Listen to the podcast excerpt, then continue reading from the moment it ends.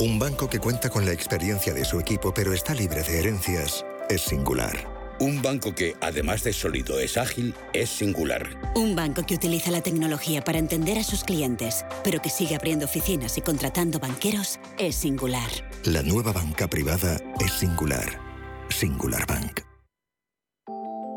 Capital Intereconomía les ofrece la noticia sostenible de la semana. Ferrovial incrementa su participación en la autopista I-77 de Carolina del Norte por 105 millones de euros. Con una longitud de más de 40 kilómetros, la I-77 reduce de forma importante los tiempos de desplazamientos en la ciudad de Charlotte, una de las mayores y que experimenta mayor crecimiento en el país.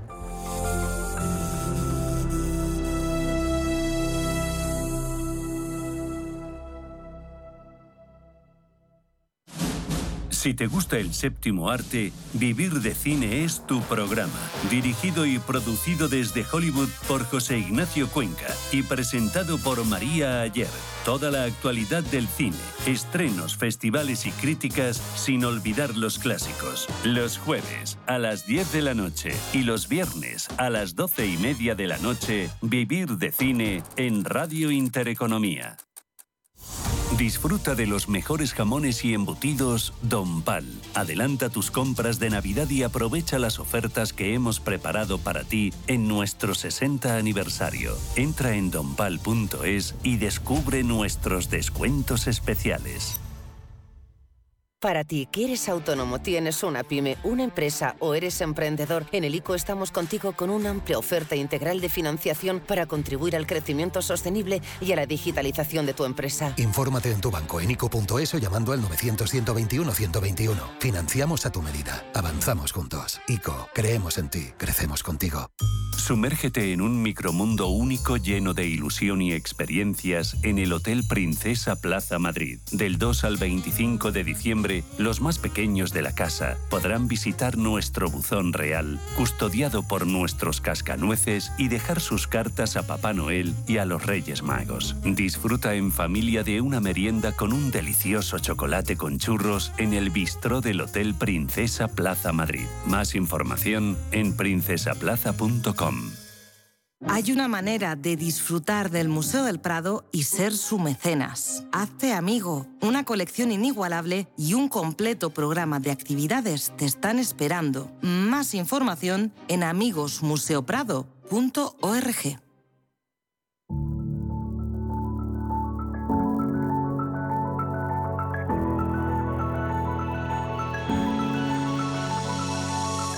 Foro Directivos en Capital Intereconomía.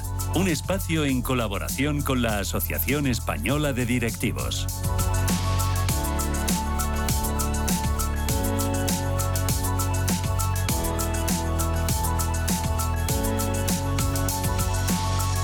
Esta mañana en este foro directivo hablamos eh, sobre economía. En este caso vamos a entender por dónde caminará la economía con todas las previsiones que tenemos sobre la mesa. Y es que todas las estimaciones de las distintas entidades y también organismos que se han dado a conocer sus previsiones económicas para el año que viene coinciden en que la economía española pisará freno y va a mostrar también una disminución. Destacan en ese ritmo del crecimiento, al igual que sucederá con el resto de las grandes economías europeas, con la inflación como uno de sus principales problemas problemas. Hace unos días precisamente la OCDE mejoraba las previsiones económicas para España para este 2022, pero las empeoraba para el año que viene. Y hoy queremos analizar la situación económica mundial y también hablar sobre la situación económica española con Nuria Más. Ella es profesora del IES y consejera del Banco de España. Nuria, bienvenida. Buenos días. ¿Cómo estamos? ¿Qué tal? Buenos días. ¿Qué tal? ¿Todo Buenos bien? Días. Buenos días. Todo Nuria, muy bien. eh, Nuria, estaba recordando, fíjate, esta mañana que se están cumpliendo casi tres años ya desde que se dieran esos primeros indicios en China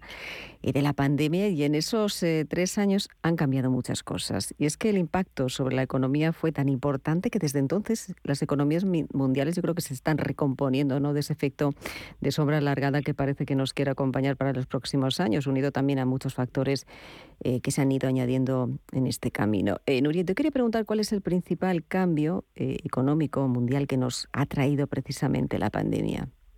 Mira, yo creo que tú has dicho la palabra clave, que es recomponiendo. Al principio, con la pandemia, evidentemente era un shock temporal, al que le ha seguido otro shock temporal, que es la guerra en Ucrania, pero estos dos shocks tienen un elemento en común, que nos han hecho repensar la manera como organizamos nuestra estructura productiva, nuestras cadenas de valor. En la pandemia ya se hizo evidente que tener a la producción distribuida por distintas partes del mundo tenía muchas ventajas, pero también algunos inconvenientes.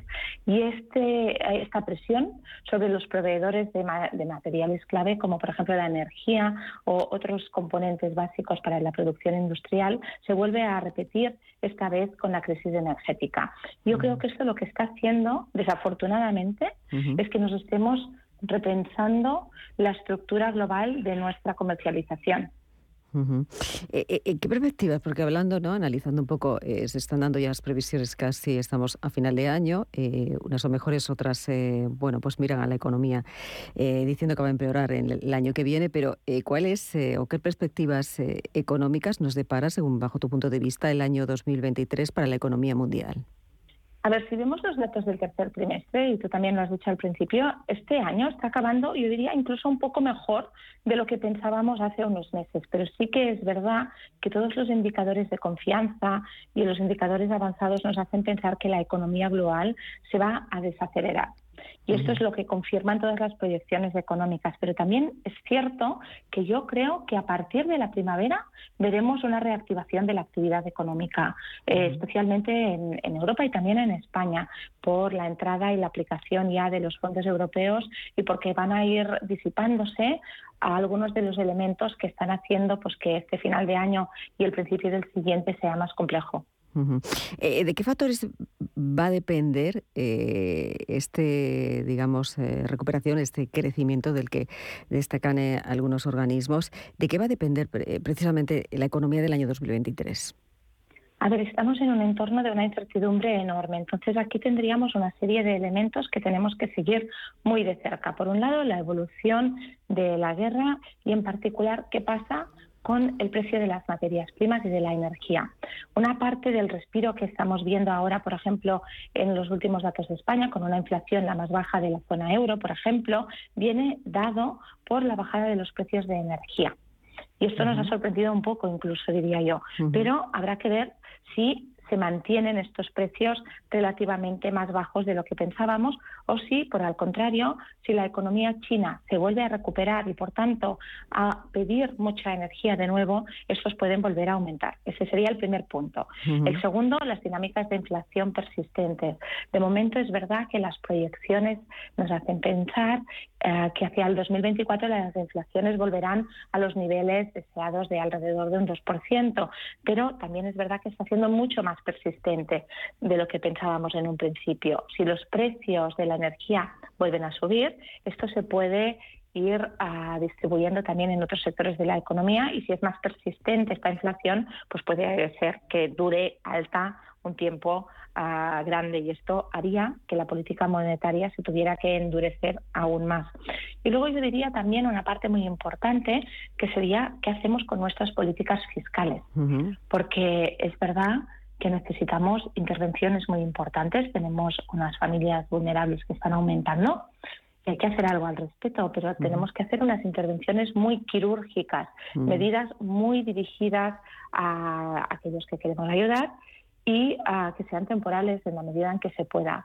Si esto no es así, aumentaría también, por ejemplo, la presión sobre la deuda pública. Es importante además. Eh, eh, eh, se habla de que las crisis siempre hay oportunidades. ¿Cuáles serían esas oportunidades precisamente para España y también para Europa? Yo diría que lo que esta crisis nos puede ayudar a hacer es el cambio que hace tiempo ya que necesitábamos, ¿no? repensando y reorganizando nuestra estructura productiva hacia, por ejemplo, una economía mucho más sostenible. Con los fondos europeos lo podemos hacer.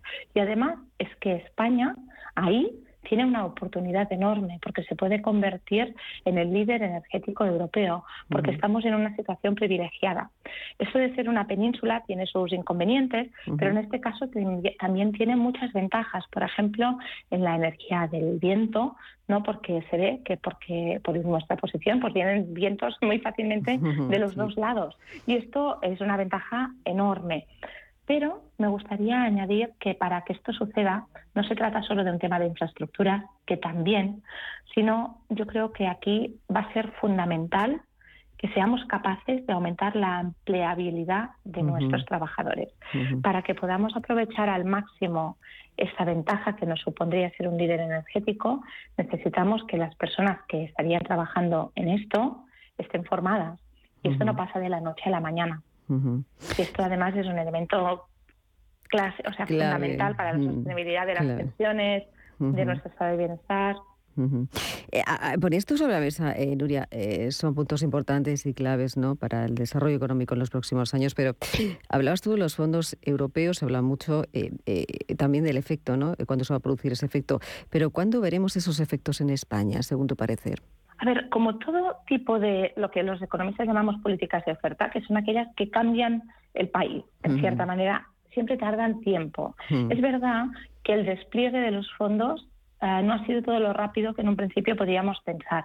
Por otro lado, yo te diría, más vale que lo hagamos despacio, pero que lo hagamos bien, porque aquí es fundamental acertar en, los proyectos que se escogen. Entonces, por la parte de la inversión, yo creo que esto se va a empezar a notar, te decía, en la primavera del 2023. si, si, tenemos un poco de suerte, yo creo que vamos a notar un cambio y las cosas volverán a, a, dar señales, pero el impacto total de estos cambios los veremos mucho más tarde, porque estamos hablando de transformar nuestra economía. Entonces, esto se suele notar al cabo de, te diría, una década. En cuanto a la estructura, ¿eh? eso no quiere decir que antes, pues evidentemente, no, no, ayude a un impacto sobre el PIB vía, eh, vía inversión.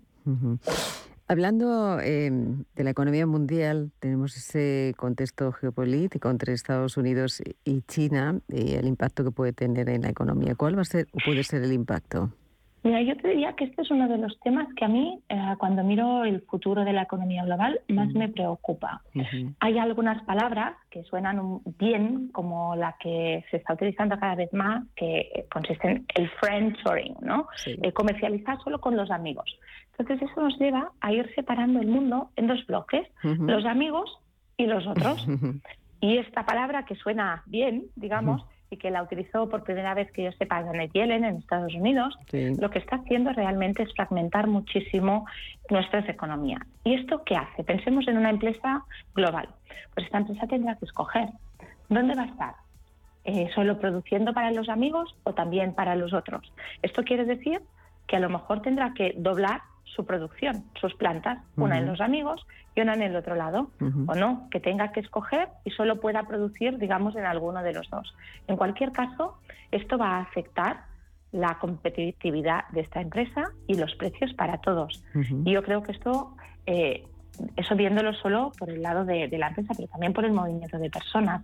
Mm, esta señal a mí me parece preocupante, pero creo que vamos un poco hacia esta dirección. Bueno, pues eh, aquí tenemos eh, precisamente, Nuria, ese análisis de esas eh, previsiones para el año que viene. ha sido un placer charlar contigo en estos minutos para hacer ese análisis y te deseamos lo mejor. feliz Navidad, porque seguramente que no hablemos. Y seguiremos seguramente hablando mucho sobre esas repercusiones que puedan tener esas previsiones en la economía mundial. Nuria, muchísimas gracias. Un abrazo. Muchas gracias a vosotros. feliz Navidad y feliz año. Gracias. Un abrazo.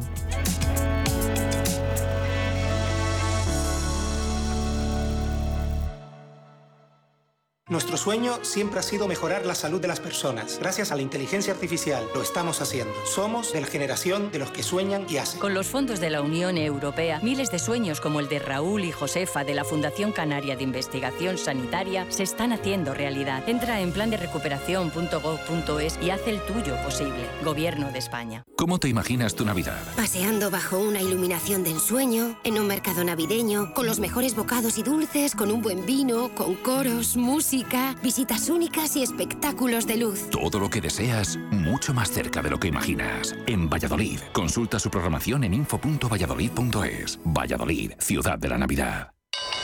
Si te consideras un apasionado de los mercados financieros y te interesa la bolsa, debes saber que comprar o vender acciones y ETFs con XTB no tiene ninguna comisión hasta 100.000 euros. Abre tu cuenta 100% online en 5 minutos. Un broker, muchas posibilidades. XTB.com. A partir de 100.000 euros al mes, comisión del 0,2%, mínimo 10 euros. Invertir implica riesgos. El Pozo Extratiernos recauda más de 50.000 euros para los programas de ayuda de la Fundación Menudos Corazones. Con esta iniciativa de sensibilización, la compañía ha querido dar a conocer la realidad de las cardiopatías congénitas en España y transformar los fondos recaudados en la ayuda a niños y niñas con esta patología crónica que afecta a 10 bebés cada día en España, además de respaldar a sus familias en todo este proceso. Si te gusta el séptimo arte, Vivir de Cine es tu programa. Dirigido y producido desde Hollywood por José Ignacio Cuenca y presentado por María Ayer. Toda la actualidad del cine, estrenos, festivales y críticas sin olvidar los clásicos. Los jueves a las 10 de la noche y los viernes a las 12 y media de la noche, Vivir de Cine en Radio Intereconomía. Nace Dirigentes Club, un espacio único donde cruzamos las historias de nuestros dirigentes, un entorno de networking para generar vínculos profesionales, la mejor plataforma de nuevos conocimientos y tendencias, un club donde ofrecemos a nuestros dirigentes los mejores planes y servicios, porque juntos alcanzamos el éxito, porque juntos sumamos. Descúbrelo en dirigentesclub.com. Si caminas solo, irás más rápido. Si caminas acompañado, llegarás más lejos. Luna Sevilla es su asesor patrimonial de referencia. Prestando nuestros servicios como agentes de Caser Asesores Financieros, somos una empresa con amplia experiencia profesional y una clara apuesta por la formación de calidad, la información transparente y objetiva y por el asesoramiento financiero personalizado y continuado. Si desea más información, visite lunasevilla.es o llámenos al 91 762 3442. ¿Es usted un perjudicado por la debacle del Banco Popular? Sepa que la vía civil está bloqueada tras la sentencia del Tribunal de Justicia Europeo. En Durán y Durán Abogados tenemos una alternativa a través de la vía penal. Si es usted un afectado y desea seguir luchando por la recuperación de su inversión, llámenos al 983 30 20 o entre en duranyduranAbogados.com. Le ayudaremos. La Hora de Miguel Ángel es un programa dedicado a la salud y la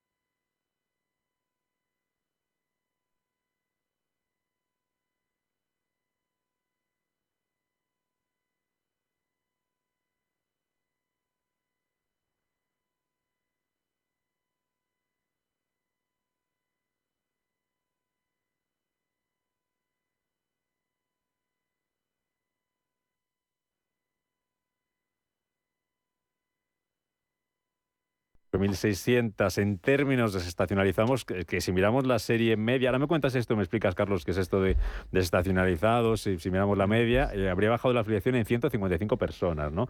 Eh, ahora, ¿esto cómo se mide? Luego ya entramos en los que están, los que no están, los de debajo de la alfombra, los fijos discontinuos, pero eh, ¿qué tenemos que hacer caso? ¿A la, a la afiliación media, que ha caído, a la afiliación desestacionalizada? ¿Cómo lo medís los que sabéis de esto? Eh, bueno, eh, lo medimos en principio en términos de afiliación media, que es el, el dato eh, que tiene un componente más regular.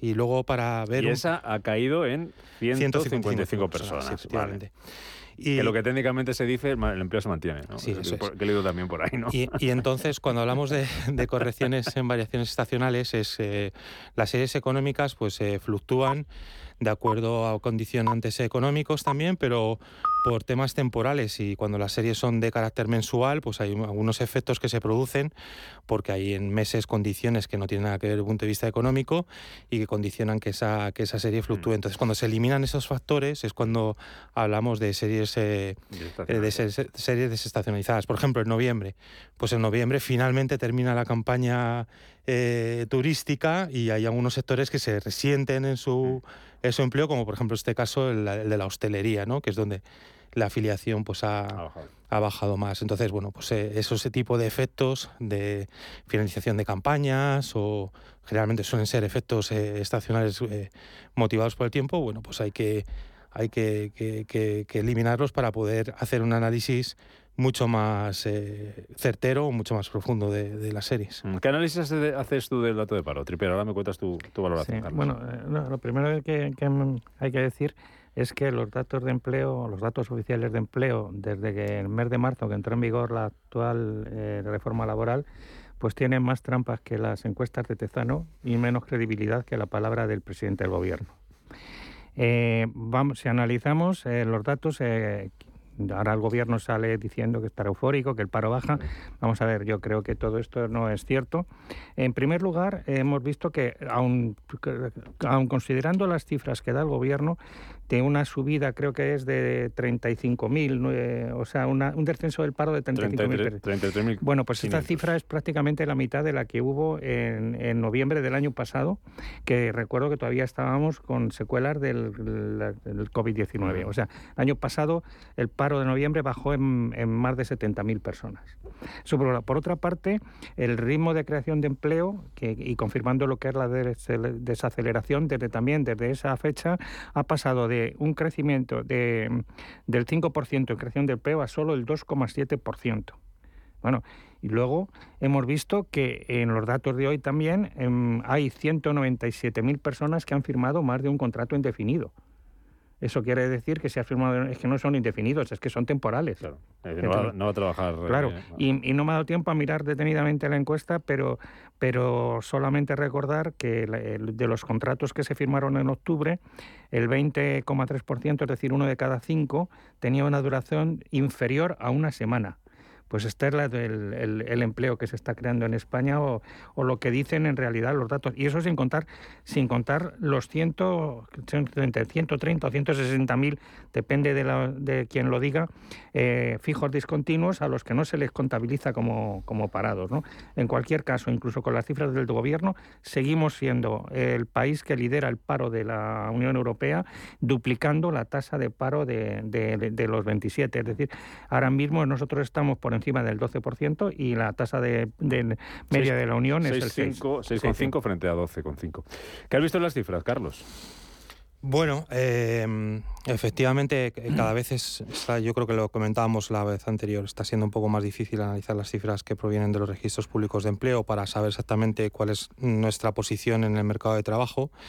Sí que es bien cierto que en términos de afiliación tenemos algo más claro el asunto. Yo, yo daría una nota positiva, ¿no? que bueno, dando las expectativas y realmente cómo está evolucionando la, la, la, actividad económica, pues el mercado laboral aún sigue siendo pues bastante, muestra una gran resistencia o resiliencia, ¿no? como queramos como queramos decirlo. Estamos todavía por niveles superiores al, a los 20 millones de afiliados, pero bueno, tenemos un, un impulso sobre todo que viene de esta recuperación grande que tuvimos eh, posterior al, peri al periodo pandemia. ¿no? Es verdad que ese impulso que teníamos se está desacelerando eh, fuertemente. Teníamos cifras de crecimiento de la afiliación por encima del 5% y ahora estamos aproximadamente pues, en un, en un 2,9% o 2,7%. ¿no? Eh, si vamos a las cifras de desempleo, a las de paro registrado, que nunca han medido bien el, el, término del desempleo en la economía española, pero bueno, eh, en estos momentos tenemos a una dificultad añadida. Es verdad que el comportamiento del mes de noviembre, que no suele ser un mes bueno para la economía española en términos de desempleo, pues ha sido, ha sido positivo. ¿no? Tendríamos eh, que la caída del, perdón, que el aumento del desempleo, creo recordar que son de 133 eh, personas más. No, no estoy equivocando con las cifras de desempleo. la, cuestión es que, mm, tenemos una, pequeña dificultad a la hora de, poder eh, ver exactamente qué está sucediendo con, la realidad, con la realidad de, la situación de los parados, porque, porque hay una, un efecto de composición de la contratación. Y tenemos ahí los contratados eh, fijos discontinuos. Mm. Esa es un poco la clave, ¿no? Que hablamos esta mañana, a primera hora con, con Valentín Pote Ranstein, decía que un poco ahí es un poco las dos realidades que hay. Mm. Eh, una, por un lado, la que refleja los datos, y luego lo que vemos ahí, los fijos discontinuos, ese aumento de demandantes de empleo, 111.000 creo que nos, que nos decía, que claro, esos no cuentan como parados, pero es gente que está sin trabajar. Y eh. decía que hay en torno, eh, las estimaciones, las más prudentes, hablan de medio millón de gente en esa situación.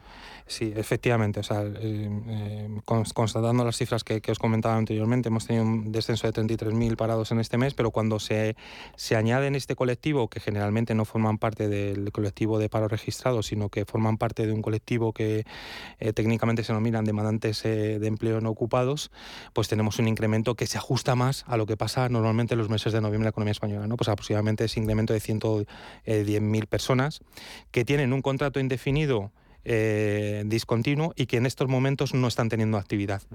Esto sin esa nueva reforma laboral no hubieran firmado nunca ese tipo de contratos. Estarían ahora mismo en. Bueno, podrían haberlo firmado, lo que pasa que, dado que no hay. Podrían haber firmado otro tipo de contratos, efectivamente. pero a lo mejor es gente que estaría pues, sin trabajar en el paro ahora mismo. Eso es. Lo que, lo que sí que es verdad que los economistas o los analistas del mercado de trabajo tenemos que poner un poco todos en consenso y, homogeneizar exactamente qué consideramos eh, una persona parada. Porque esta persona que tiene un contrato eh, fijo, discontinuo, que está en periodo de inactividad, es un parado. Está cobrando prestación? Eh, no, no, no, no. Eh, o sea, no está cobrando prestación. No, no, no. No, está cobrando la, prestación. Eh, mm, me, corregí si me equivoco. sí que está dado de alta la afiliación a la seguridad social. Es decir, o sea, que no... O sea, él se mantiene como cotizante. Eso es. Entonces, lo, único que, que, bueno, pues que está en una situación, pues digamos, de, limbo, por así decirlo, para considerarlo si es parado o no yo aquí sí que me gustaría. Hay soluciones para estas cuestiones y, de hecho, eh, han sucedido en, múltiples ocasiones cuando ha habido este tipo de cambios en la normativa. Y, yo he participado en algunas de ellas. Hay un, grupos de trabajo que se realizan, sobre todo eh, con varias administraciones, con el Instituto Nacional de Estadística y el Ministerio de Empleo en este caso, donde concilian las cifras de afiliación y de seguridad social con, por ejemplo, las, cifras que realiza la EPA. Y yo creo que sería necesario. ¿Qué es más fiable para ti? Para mí, para ver la actividad económica y el empleo, el registro de afiliación siempre ha sido una variable muy importante. Mm. Ahora, para ver el desempleo, eh, eh, a mí me gusta más analizar las cifras de la, de, la, encuesta de población activa, porque el paro registrado siempre tiene ese componente de que estás apuntado a los servicios públicos de empleo independientemente de si realmente estás necesitando la búsqueda de, un, puesto de trabajo.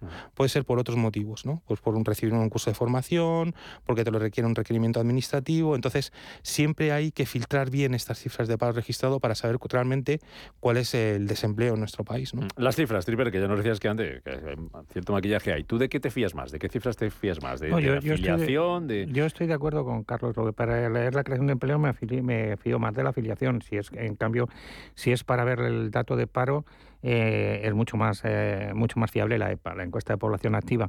A todas estas cosas que, que ha dicho Carlos, por las que la EPA es mucho más fiable, yo diría otra cosa, y es la cantidad de gente que no se apunta a las oficinas de empleo oficiales porque sabe que no va a encontrar trabajo en las oficinas eh, de empleo de estatales.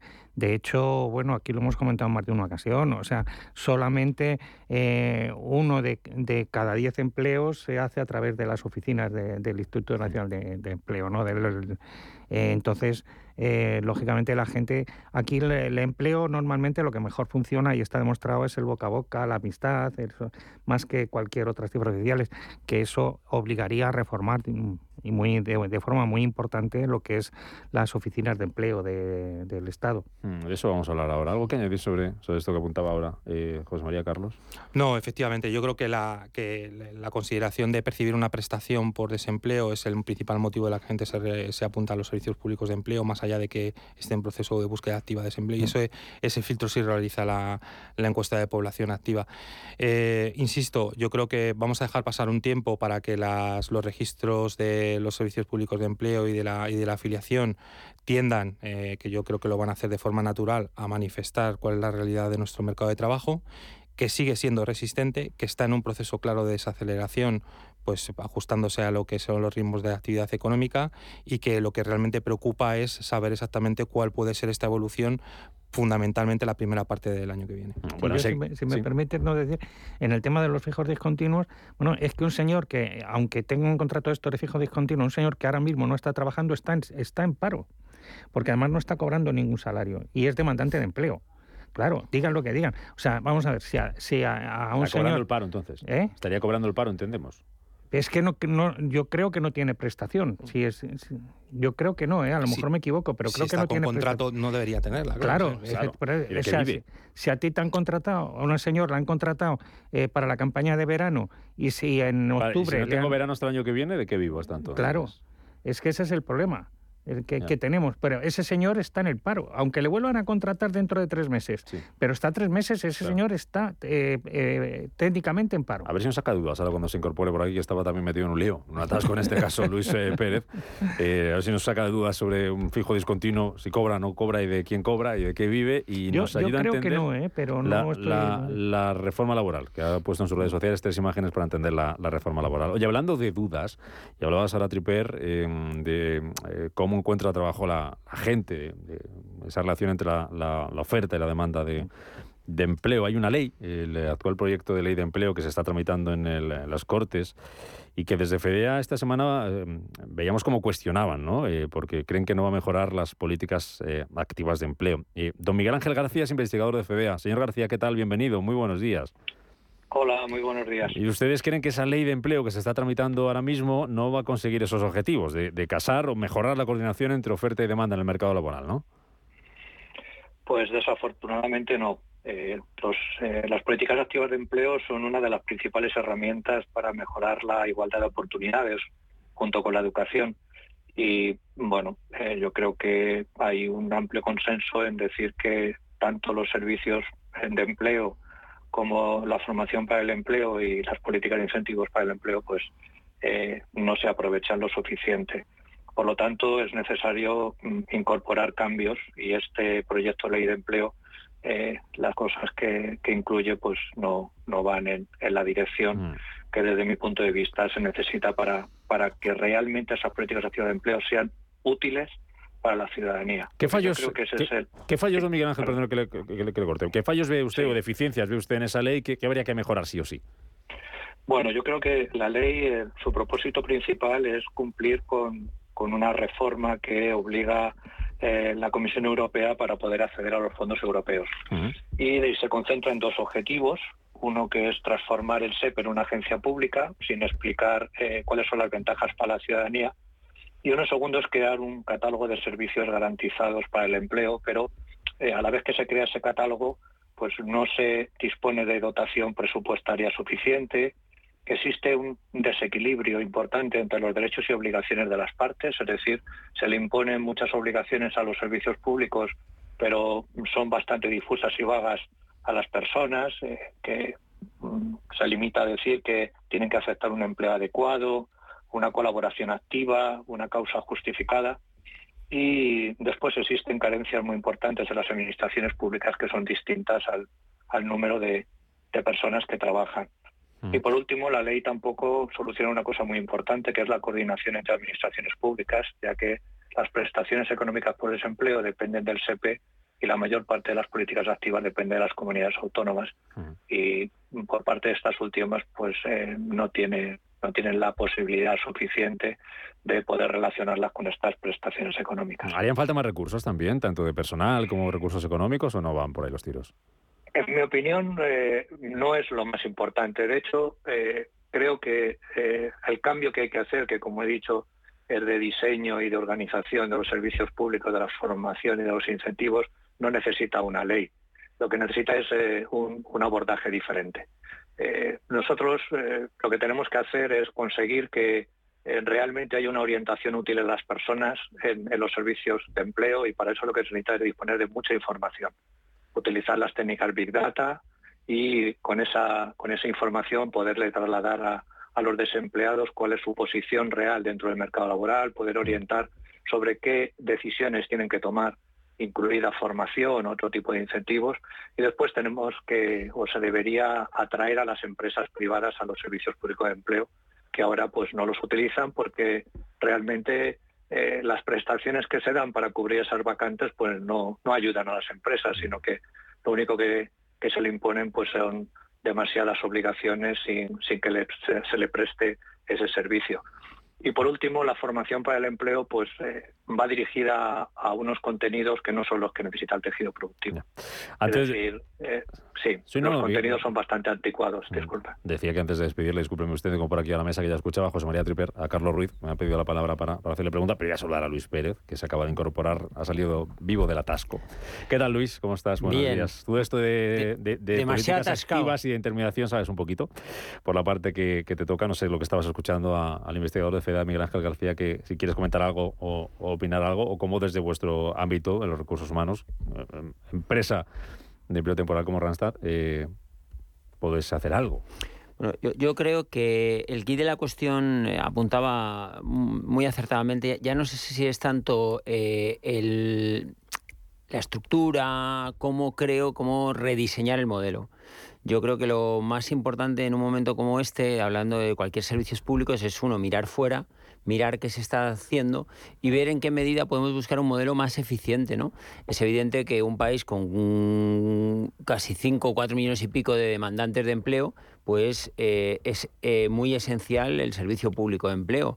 Pero el quid de la cuestión es en qué medida es exitosa su intermediación o si queremos que haga otra cosa, oye, que haga solo la, el, onboarding que se diría en, en, una multinacional o en una empresa normal, pues de los desempleados, que les oriente, oriente que les diga qué opciones tiene. Que haga algo más que pagar prestaciones, ¿no? Sí, yo creo que lo que estamos reduciendo es a esto e incluso a gastar recursos, mm, para mi punto de vista, de una forma no muy eficiente, porque las políticas mm, activas llevan muchísimos años y en ningún caso parece que contribuyan a mejorar la eh, empleabilidad de los trabajadores. ¿no? Carlos Ruiz, eh, director de estudios eh, económicos, director de estudios del Instituto de Estudios Económicos, que me lo pone muy fácil, que querías preguntarle a, Miguel Ángel García. Adelante, Carlos. Bueno, primero, más que preguntarle, felicitarles por, por su paper, porque la verdad es que es bastante revelador y revelante sobre, sobre la situación de las políticas activas de empleo, que es una lástima que nos tenga que llegar a ayuda comunitaria para poder justificar una reforma cuando debería haberse implementado anteriormente. Pero sí que me gustaría que si Miguel Ángel pudiera ahondar en dos cuestiones del, análisis que, ya, como se comentó, me parece fantástico. Una es eh, que profundizara en ese aspecto de desequilibrio entre las partes. parece que la norma recoge bastantes obligaciones desde el punto de vista de las administraciones públicas en cuanto a la, gestión y ejecución de estas políticas activas, pero no, no tanto en, la cuestión de los, eh, pues de los parados. ¿no? ¿Qué obligaciones deberían cumplir esos parados ¿no? para que pudieran machear o pudieran ser más efectivas estas políticas activas? Y luego también la cuestión que no, no he no he entendido demasiado bien es eh, pues la disquisición entre si es un debe ser un organismo público o una agencia estatal no eh, yo creo que ambas tienen sus pros y sus cons no pero me gustaría que sí que en este caso pues a lo mejor quizás eh, como representante de, de FEDEA pues pudiera aclarar un poco este este aspecto este punto que yo creo que es fundamental también ¿no? adelante Miguel Ángel. Bueno en realidad una de las de las críticas es que se ha decidido eh, transformar el SEPE de un organismo autónomo a una agencia estatal y no se explican las, razones. Eh, consideramos que tiene que ser de tipo administrativo para intentar mejorar la eficacia de su funcionamiento, pero no se enumeran. mi experiencia me dice que el traslado o el traspaso a, agencias estatales, eh, pues lo que se intenta buscar es una mayor flexibilidad en el uso de los recursos incluso conseguir eh, que se pueda mejorar también el pago, eh, la retribución a las personas. Pero yo creo que esto quien debería contestar es el Ministerio y, explicarnos con detalle por qué se ha tomado esta decisión. La segunda cuestión, pues, eh, es muy importante porque es bastante loable que, el gobierno, el ministerio, intente establecer este catálogo de servicios garantizados y que además se presenta como una, un incremento de los derechos subjetivos de las personas, pero cuando se hace o se toma una decisión de estas características, pues hay que tener la capacidad de poder cumplir con ese catálogo. Y cuando me refería al desequilibrio es que mientras que a, los servicios de empleo se les exige, por ejemplo, que en un mes tengan que tener un itinerario eh, de orientación a las personas, sin decir que tiene que contener ese, ese itinerario, pues eh, un trabajador puede eh, rechazar una oferta de empleo simplemente porque considere que es que no es adecuada. Mm. Y, bueno, tampoco se le puede exigir a un trabajador que tome cualquier trabajo, pero si entre que tome cualquier trabajo y una oferta adecuada, pues hay un margen de maniobra para buscar una posición mucho más equilibrada. ¿Qué es lo que significa? Que además existe una cosa que en términos económicos eh, llamamos eh, desalineamiento de incentivos. Eh, las comunidades autónomas son las responsables de los servicios públicos de empleo y de una buena parte de la formación y, sin embargo, las prestaciones económicas las concede la Administración General del Estado, el SEPE. no existe incentivos por parte de ninguno de los dos en meterse en líos para intentar cuadrar o que haya mayor coordinación entre el cobro de la prestación y el desarrollo de, técnicas de orientación o de intermediación que sean mucho más eficaces. Mm. Eh, había una laguna en este sentido y ahora lo que se traslada en el anteproyecto de ley es concretarlo, pero se concreta con unos términos eh, igualmente muy vagos que además pueden generar muchos problemas de interpretación, incluso inseguridad jurídica. Desde mi punto de vista, pues eh, no creo que tenga los incentivos suficientes como para que eh, los trabajadores puedan, puedan utilizar de, la manera más eficaz las prestaciones que, que se pueden los servicios que se pueden desarrollar dentro de los servicios públicos de empleo. Por Miguel Ángel, no sé si José María Triper tiene algún apunte que hacerle. sí, quería, quería hacerle un, apunte. Yo, eh, de sus palabras, en primer lugar, me, me, da la impresión de lo que hace esta ley eh, es simplemente un cambio de nombre. O sea, al, claro, Que cuesta dinero, por cierto. Claro, pasar de SEPE a agencia, a, agencia pública es un cambio de denominación, pero que no mejora el funcionamiento de los servicios. De, o sea, que es una ley inútil. Eh, em, yo he he entendido eso de lo que dicen sus palabras, no sé si es verdad. Y la segunda, usted ha hablado de la, de la formación, pero yo le, diría si no había que empezar por formar a los empleados del SEPE o de la agencia pública esta, porque que, sean gente realmente especializada en, en búsqueda de empleo y de, puestos de trabajo, de contratación, y estén en contacto directo con las empresas y que no sean meros, meros eh, funcionarios como lo que parece que es lo que existe ahora. Domingo bueno, eh, yo estoy de acuerdo. A mí me parece, creo que lo he mencionado, que los problemas que tienen las políticas activas de empleo no se solucionan con una ley, ni con esta, ni probablemente con ninguna otra, sino con un, con un cambio claro de mentalidad sobre cómo tienen que funcionar estas políticas. Eh, por lo tanto, mm, sí, confirmo y, reafirmo esta, esta exposición. Y la segunda, pues estoy totalmente de acuerdo. Dentro de los cambios que se necesitan, que es, primero, utilizar mucha información y, segundo, eh, eh, organizar los servicios públicos de empleo alrededor de esa información, pues implica que los trabajadores de estos servicios, eh, ya sean a nivel nacional, a nivel estatal como a nivel autonómico, pues necesitan un nivel de cualificación diferente. Don Miguel Ángel en última instancia, lo que hay que cambiar es la, mentalidad hacia el diseño. Pues claro, que Miguel Ángel García, investigador de FEDEA, hasta cuando usted quiera. Le invitamos cuando quiera que se venga por aquí a vernos y hablamos de empleo, que, echamos un ratito los viernes. Un placer. Muchas gracias. Muchísimas gracias, a su eh, disposición. Luis, eh, tema de paro, que como te has incorporado ahora, a ver, explícanos, ¿lo has entendido o no, lo del, paro? Bueno, yo ¿Hay es que, mirar mucho debajo de la alfombra? Yo creo que eh, lo que tenemos que empezar a hacer los que analizamos los datos es dar por hecho que el paro a día de hoy no refleja para nada la situación del desempleo del país. ¿Qué miramos entonces? Es decir, yo creo, mira, hoy veía un análisis que a mí me ha gustado un montón, que es empezar a mirar los demás. Es decir, yo creo que el dato que refleja la realidad son las horas de la contabilidad nacional. Pero entendiendo que esto, oye, por lo que sea, pues se tarda más, venga, fuera. Decía ayer Domenech Eh, BBVA, eh, decía que lo está esperando la EPA sobre todo para ver las horas. Rafa ayer, yo lo oía esta mañana vosotros, decía algunas cosas, yo en algunas no estaba del todo de acuerdo con él, yo creo que él está siendo un poco complaciente con el análisis de En lo la... que el mercado laboral aguanta, no con lo ves. que yo, es decir, No yo, yo creo que es decir, yo esta mañana hacíamos unos análisis con los datos del paro en tres datos, lo he puesto en tweet, tres eh, que, que son muy evidentes. Primer dato, los demandantes de empleo eh, están subiendo de una forma eh, fuerte, 81.000 personas en este, en este último mes. Ya estamos por encima casi de las épocas prepandemia, entonces yo creo que esto sí mide. Segundo, segundo dato, la contratación. Una vez que el bluff de los, de los cambios del contrato de obra, otro modelo y tal y cual se va, desa- se va deshaciendo, está bajando la Y contratación. cada vez hay menos porcentaje de indefinidos. No, cada vez eso, y ya si metes en tercer dato, metes en la rueda fijos discontinuos, temporales versus fijos, ves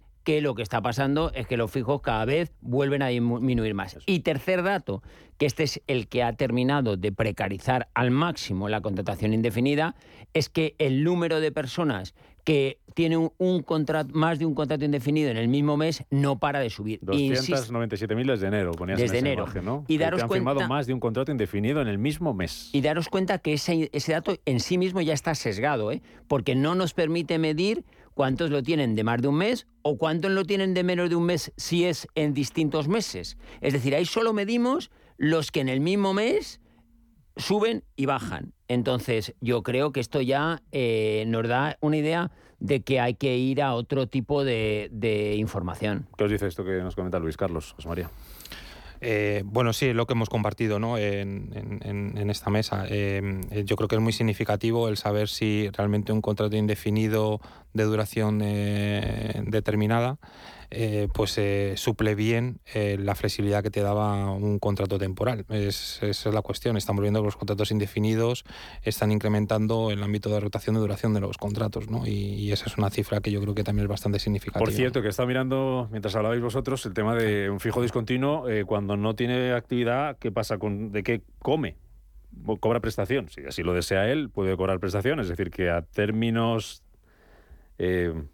prácticos es un paro más. Está cobrando una prestación como una persona que no tiene ningún tipo de, de empleo. Así que Ujú. llamémoslo como queramos, pero, es una más- persona que está cobrando una prestación. Me- mejor todavía para contabilizarlo como, como, Eso- eso digo, por eso digo, por eso digo. Y, Y lo- sí, no, yo simplemente quería que además habría que, que un dato eh, que a mí me parece muy significativo y es que todos los meses eh, eh, nueve de cada diez eh, eh, contratos en prácticas eh, no se renuevan.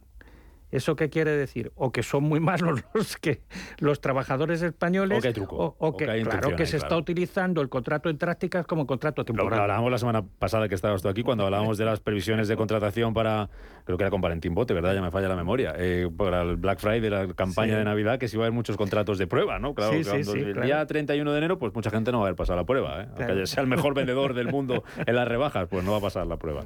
Eh, no sé si algo sobre los discontinuos que hablábamos, eh, lo que cobra prestación, ¿no? Eh, Siempre que la he devengado los derechos entiendo que sí. Claro, claro, el problema es que si una persona tiene un contrato fijo discontinuo y está dos semanas o tres semanas o tres meses... La empresa le va a pagar esos dos meses y el resto... Sí, pero y no que lo devenga de derechos de prestación, entiendo que irá subsidio. ¿no?